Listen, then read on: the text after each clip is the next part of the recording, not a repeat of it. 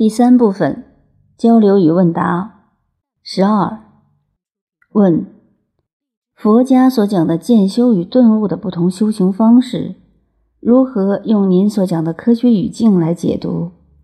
哪种方式更符合我们现在的修行道路选择？答：比如说去杂念，去掉这个三维的杂念得四维。四维的杂念去掉得五维，从下往上的这种方式，我们把它称之为渐修。渐修的四句偈的代表是：身是菩提树，心如明镜台，时时勤拂拭，勿使惹尘埃。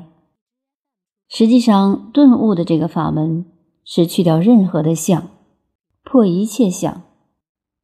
禅宗的禅，实际就是离一切相的意思。所以顿悟是直指恩威恩屈无穷大。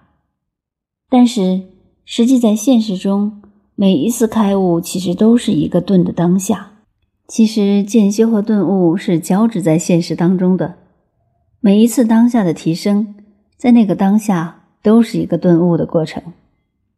而在这个过程发生的时候，它都是以渐修作为基础，所以渐修实际是高维实践的实验条件的打造，顿悟是这个实验结果的呈现。菩提本无树，明镜亦非台，本来无一物，何处惹尘埃？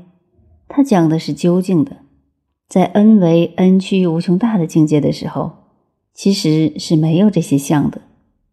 既没有树，也没有台，更无尘埃。